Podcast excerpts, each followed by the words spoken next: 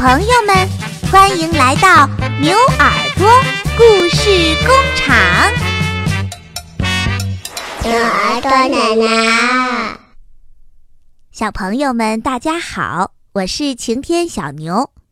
今天我要给大家讲一个可有趣儿的故事了。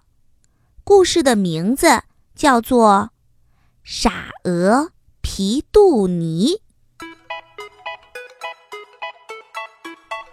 有一天大清早，傻鹅皮杜尼到河边的草地上去闲逛。他在这儿捉着小虫子，在那儿拔根叶子，又吸吸秋麒麟草叶上的露珠。突然，他发现了一个以前从来没有在草地上见过的东西。咦？这是什么呀？皮杜尼轻手轻脚地靠过去，绕着它，前后左右闻了又闻。他自言自语地说：“啊，再笨的呆头鹅也知道，这味道绝对不是鹅该吃的东西。可是我敢说。”我以前一定见过这玩意儿。呃，哦，对了，比尔从学校回家的时候，我看过他手上拿着同样的东西，一本书。对了，这是一本书。想到这里，傻鹅皮杜尼想起有一天，听到比尔的爸爸告诉比尔说。书是很珍贵的，比尔的爸爸说：“有书又爱书的人就有智慧。”嗯，他就是这样说的。有书又爱书的人就有智慧。皮杜尼喃喃地说了一遍，然后他努力地想了很久很久，最后他说。这就对了。如果我拿了这本书，我爱这本书，那我也会有智慧了。以后再没有谁敢叫我傻鹅皮杜尼啦。于是，皮杜尼睡觉带着书，游泳也带着书。知道自己有了智慧，他开始骄傲起来。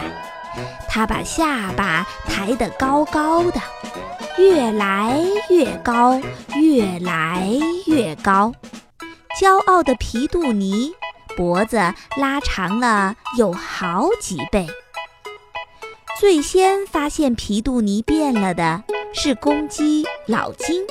他说：“也许现在皮杜尼不那么傻了，他有一本书。”而且他看起来真的很聪明的样子。其他的动物也开始相信皮杜尼变聪明了，于是他们一有了困难就去请教皮杜尼。皮杜尼呀也很乐意帮助他们，甚至大家不来问他，他也会主动帮忙。皮杜尼一天比一天更加的骄傲，他的脖子又拉长了许多。有一天，皮杜尼听到母牛阿华对公鸡老金说：“奇怪，你头上的鸡冠怎么会跟嗯仓库的颜色一样红呢？”老金说：“那是血液的关系呀。”血的颜色是红的吗？阿华说：“哦，胡说！我的血也是红色的，我可没有变成一头红牛啊！一定是你的机关呃沾到了谷仓的红油漆，才会变得这么红。”皮杜尼听到了，他说道：“你们俩可真傻呀！”